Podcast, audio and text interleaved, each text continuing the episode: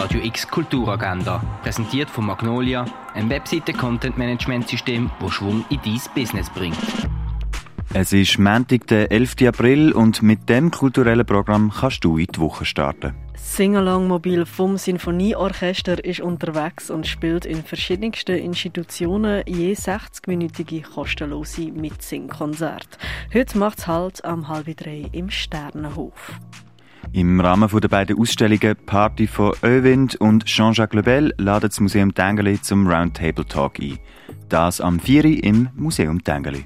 The Reason I Jump basiert auf dem Bestseller Warum ich euch nicht in die Augen schauen kann. Ein autistischer Junge erklärt die Welt und gibt Einblick in die intensive, überwältigende, sinnliche sowie auch eher unentdeckte Welt vom Autismus.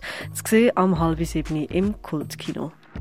Das Stück Der letzte Pfiff, ein Drehschwindel, wird am halb acht auf der grossen Bühne im Theater Basel aufgeführt. Die Musik-Theater-Performance Ich habe genug vom Theater Marie wird am 8. im Gare du Nord aufgeführt.